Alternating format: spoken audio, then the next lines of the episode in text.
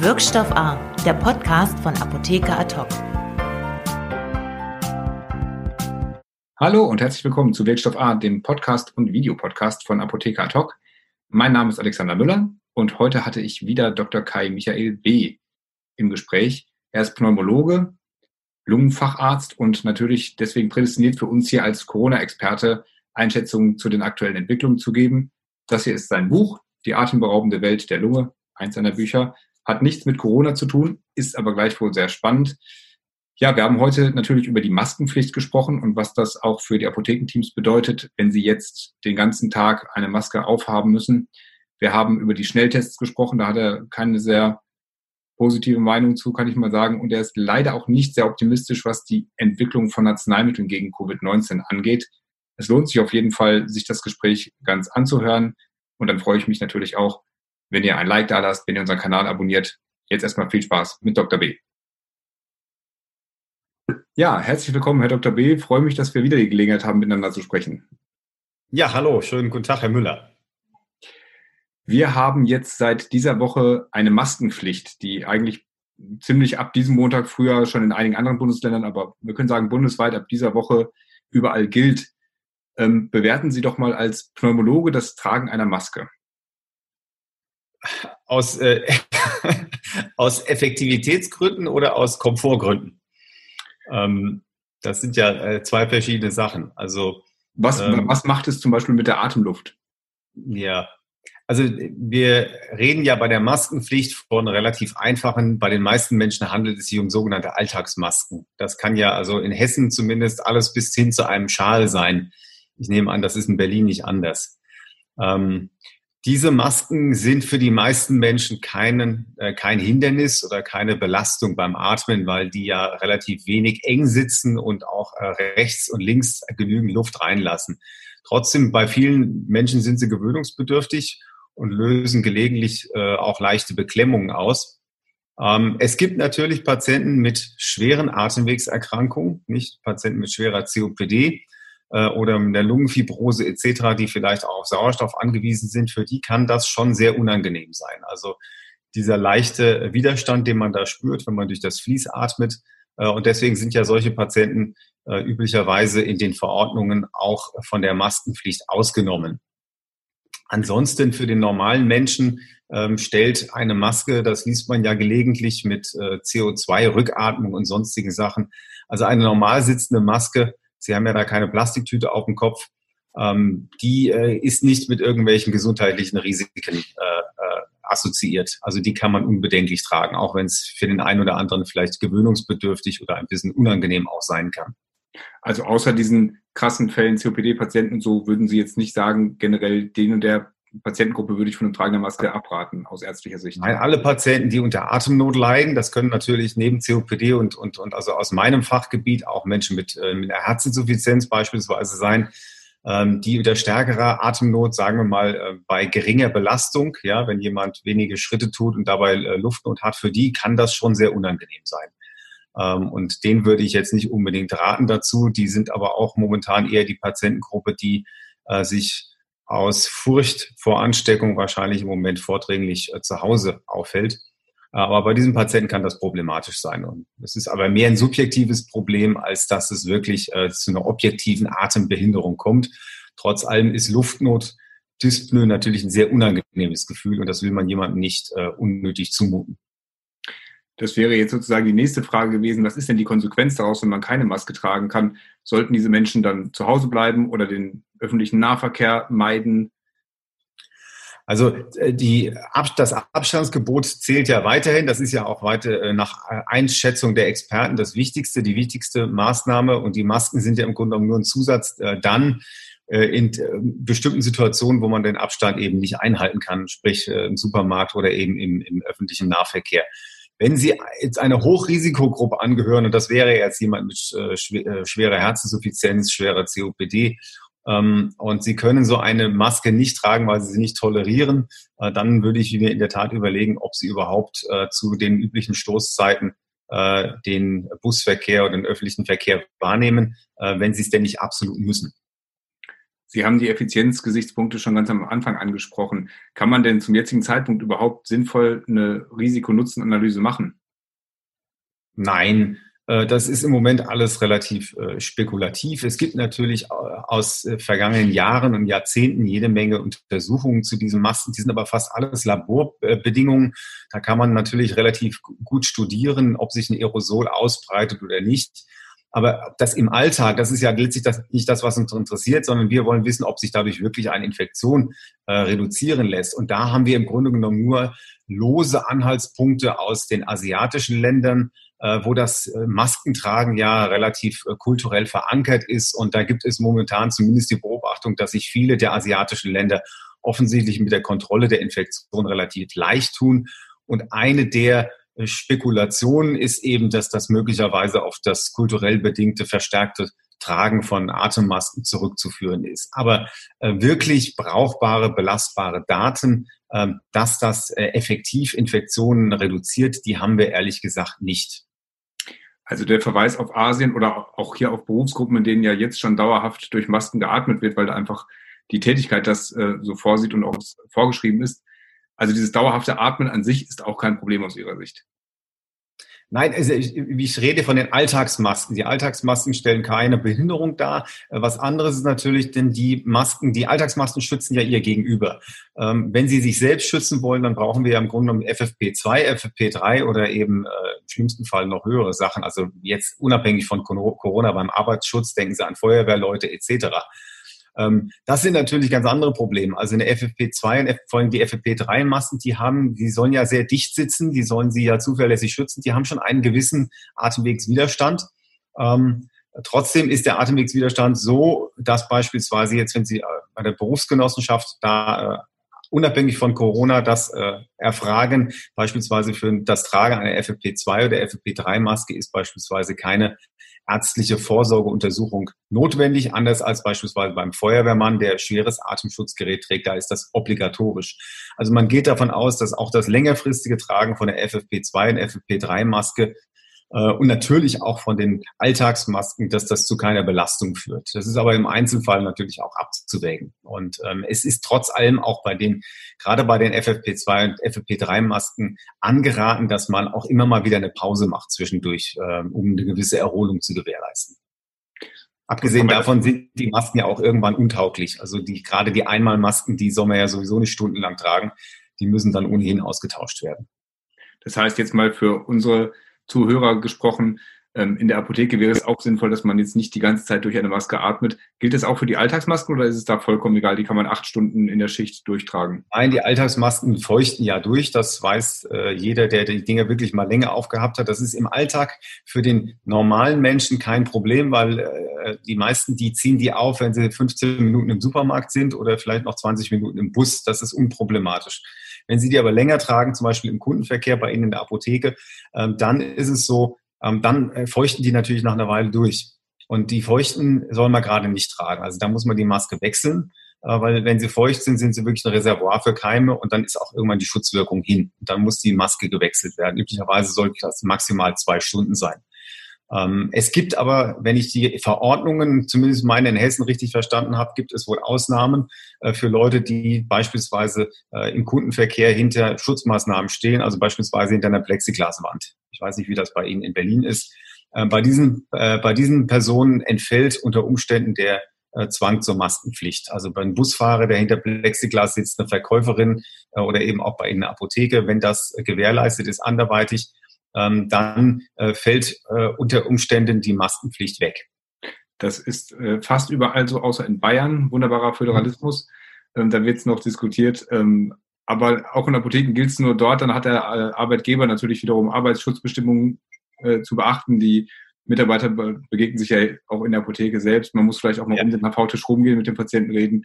Also ganz ja. befreit sind die nicht, auch wenn es eine Plexiglasscheibe gibt, aber Sie haben recht, ja. ähm, es ist dann nicht. Nein, es, ist wie, es ist wie vieles, es ist natürlich sehr vieles. Es ist, äh, auf dem Papier sieht das einfach aus und in der, in der Praxis ist das natürlich dann manchmal ähm, schwer durchsetzbar oder eben nicht so wunderschön, wie man sich das auf dem Papier vorstellt. Ja, wir tasten uns daran. Wir sind ja jetzt mittlerweile eine Ära des äh, Pragmatismus gewöhnt was ja für uns Deutsche auch manchmal ein bisschen hilfreich ist. Wir wollen ja immer alles gleich 100 Prozent perfekt machen und am besten auch gleich alles schriftlich irgendwo da niederlegen.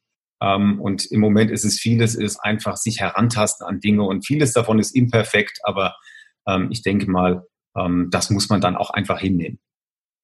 Haben Sie denn für die Risikopatienten schon so eine Art Befreiung ausgestellt dafür, dass die eben keine Maske in der Öffentlichkeit tragen müssen oder da, wo es vorgeschrieben ist? Also ich habe noch keine konkreten Anfragen äh, bekommen, aber mir sind Fälle bekannt, wo es zumindest um äh, bestimmte Fragestellungen geht, nicht nur um Maskenpflicht, sondern auch bei Lehrern, auch beispielsweise Lehrer wieder ähm, Lehrer mit Asthma oder mit COPD, ob die jetzt gleich in der ersten Welle wieder ähm, in die Schulen zurück sollen.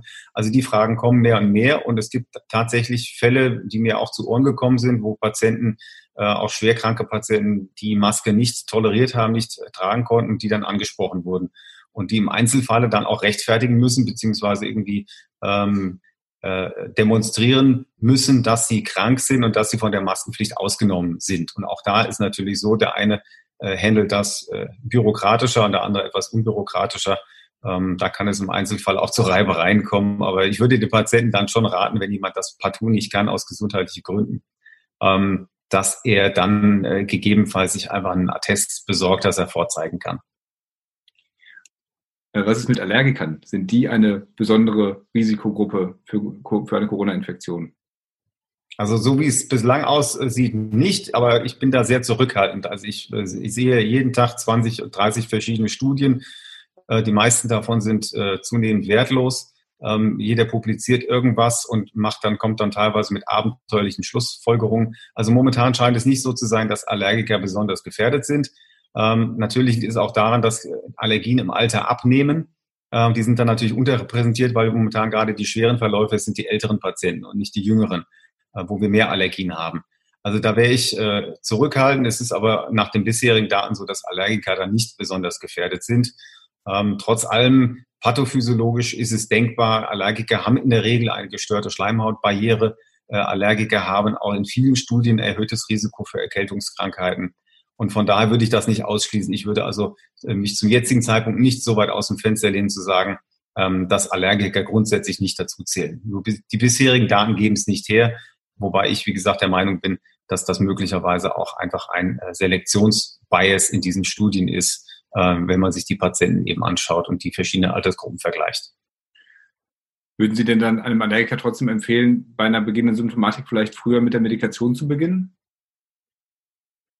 Äh, mit der, mit der antiallergischen Medikation oder mit der, ja. Also Sie können als Allergiker antiallergische Medikation, gerade das, was so im, im, Selbstmedikationsbereich verfügbar ist, das können Sie problemlos nehmen. Ähm, es gibt keinen Hinweis, dass beispielsweise die gebräuchlichen Antihistaminika in irgendeiner Art und Weise äh, die Infektionshäufigkeit äh, mit, mit äh, ähm, SARS-CoV-2 ähm, erhöhen.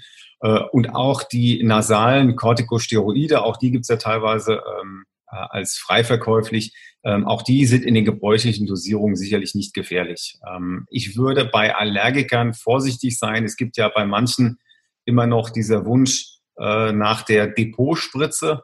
Es ist eigentlich auch nicht leitlinienkonform und wird auch nicht empfohlen von Allergologen, aber doch häufig praktiziert. Der Allergiker holt sich eine Depotspritze Cortison äh, in den Allerwertesten ab und dann ist er da sechs, acht Wochen und fährt er damit gut. Das würde ich momentan nicht machen. Das ist ein zu heftiger Eingriff in das Immunsystem.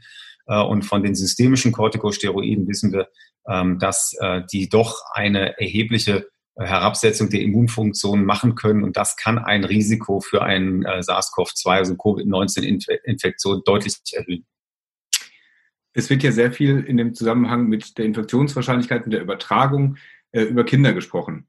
Da finde ich spannend, weil die Frage jetzt im Fall einer Infektion, was da bei einem Kind dieses kleinere Lungenvolumen ausmacht, wie, was hat das mit der, mit der Virusaktivität zu tun? Ist da vielleicht eine äh, andere Viruslast ähm, notwendig, damit das Kind überhaupt eine Erkrankung zeigt? Können Sie uns dazu ein bisschen was erklären? Das ist auch mittlerweile, äh, ja, also äh, das ist auch völlig äh, enigmatisch, äh, die, die, Rolle der Kinder. Also es, ähm, die nackten Zahlen sagen, dass Kinder so gut wie nie äh, das bekommen. Wenn sie es bekommen, sind sie fast immer asymptomatisch. Es gibt ganz, ganz anekdotisch nur überhaupt schwergradige Verläufe mit Lungenentzündung äh, und ähm, das ist völlig unklar, woher das kommt. Es gibt äh, eben die Spekulation, dass letztlich die Immunantwort ähm, bei den Kindern nicht so ausgeprägt ist und dass ja ein Teil sagen wir, der schweren Verläufe gar nicht so sehr das Virus selber ist, sondern bei den Erwachsenen auch die Immunantwort auf das Virus sein kann. Ähm, das ist unklar, ob es noch eine, bei ganz kleinen Kindern noch äh, einen Schutz gibt von Antikörpern von der Mutter, äh, ob es sowas wie eine Kreuzimmunität gibt mit herkömmlichen Corona-Erkältungsviren.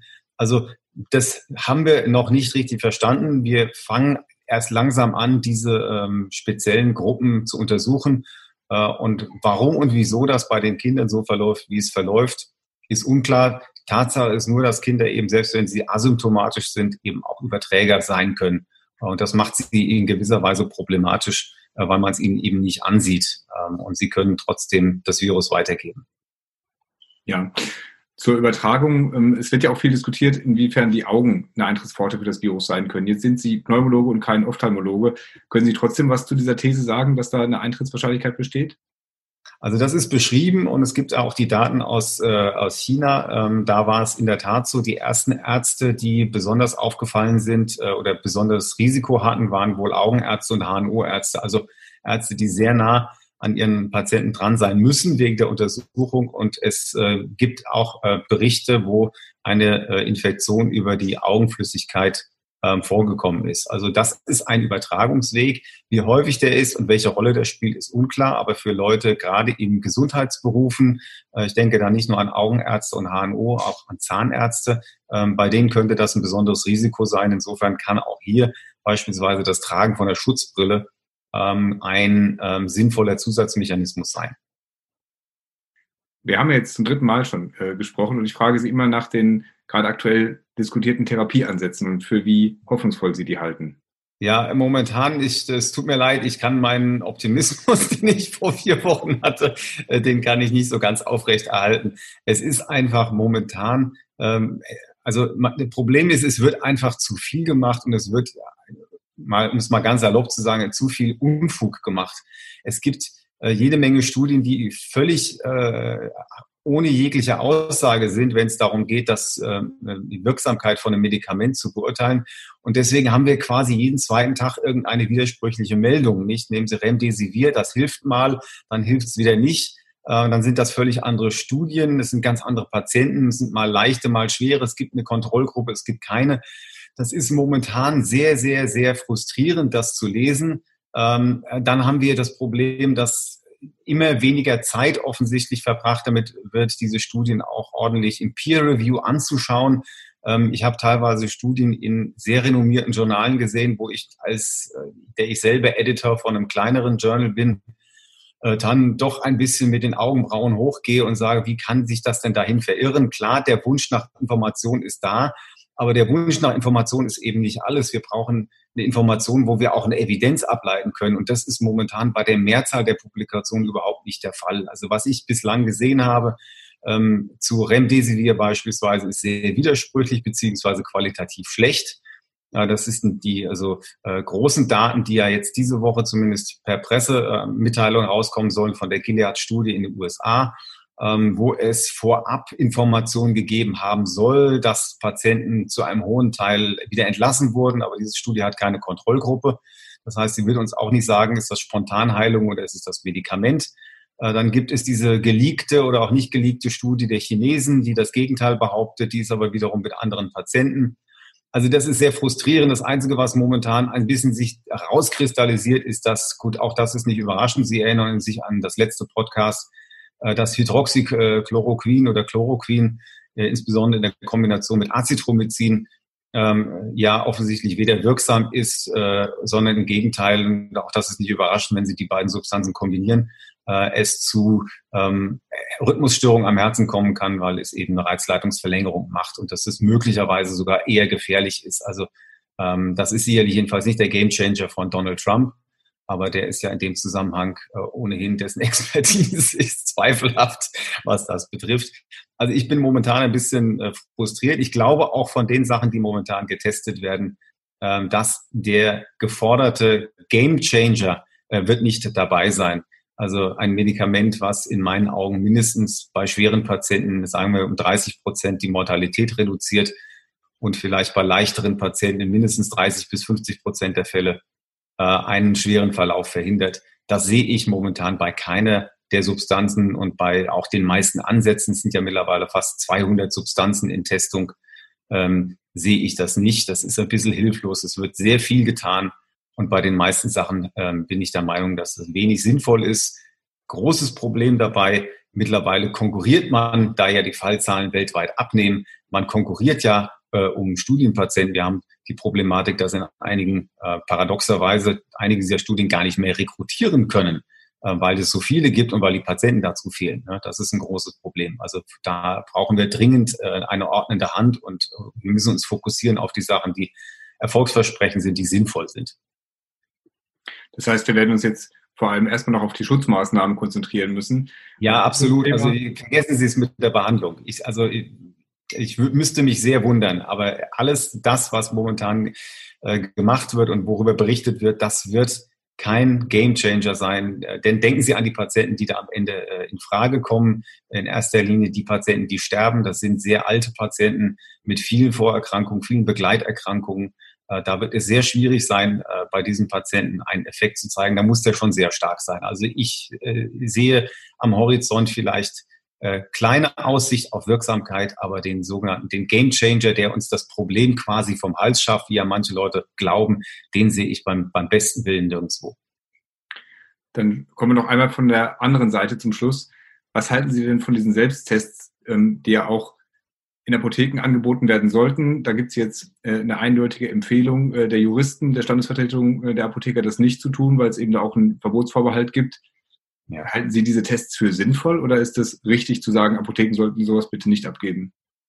Also ich finde das sehr gut, wenn die Apotheken sich da selbst beschränken, weil es einfach eine Sache ist, die, die ähm, auch etwas aus dem Ruder gelaufen ist, unkontrolliert ist. Es sind sehr viele Tests auf dem Markt.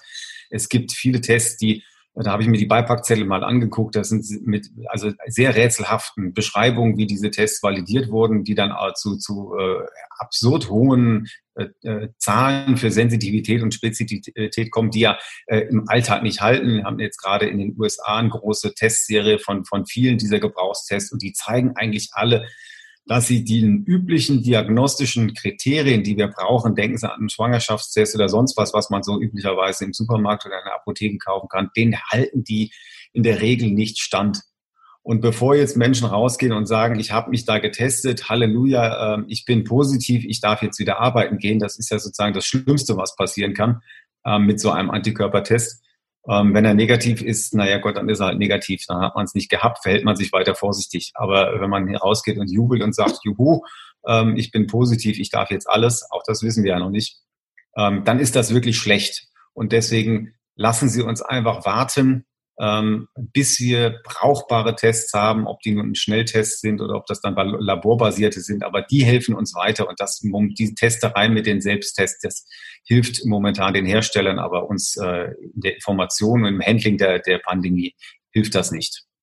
Dann vielen Dank für diese klare Einschätzung zum Schluss auch nochmal und herzlichen Dank für das wie immer sehr spannende Gespräch. Dankeschön. Bis bald. Alles Gute. Ja, das war also mein drittes Gespräch mit Dr. B. Wer sich die ersten beiden nochmal anhören oder angucken möchte, kann das gerne bei uns bei Wirkstoff A machen, überall wo es Podcasts gibt oder auf unserem YouTube-Kanal. Könnt ihr beides sehr gerne abonnieren, könnt ihr beides sehr gerne liken. Ähm, bedenkt dabei, bei den älteren Interviews, die sind jeweils mit drei Wochen äh, Vorlauf vor diesem Gespräch heute aufgenommen worden und natürlich mit dem damaligen Kenntnisstand, der sich ja wie für Dr. B, wie für jeden von uns auch täglich ändert. Es lohnt sich trotzdem auf jeden Fall, sich das anzuhören. Bestimmt werden wir auch mit Dr. B in Kontakt bleiben. Wir machen auch viele andere spannende Themen hier auf dem Kanal. Und ich freue mich, wenn ihr das nächste Mal wieder dabei seid. Wirkstoff A, der Podcast von Apotheker Ad hoc.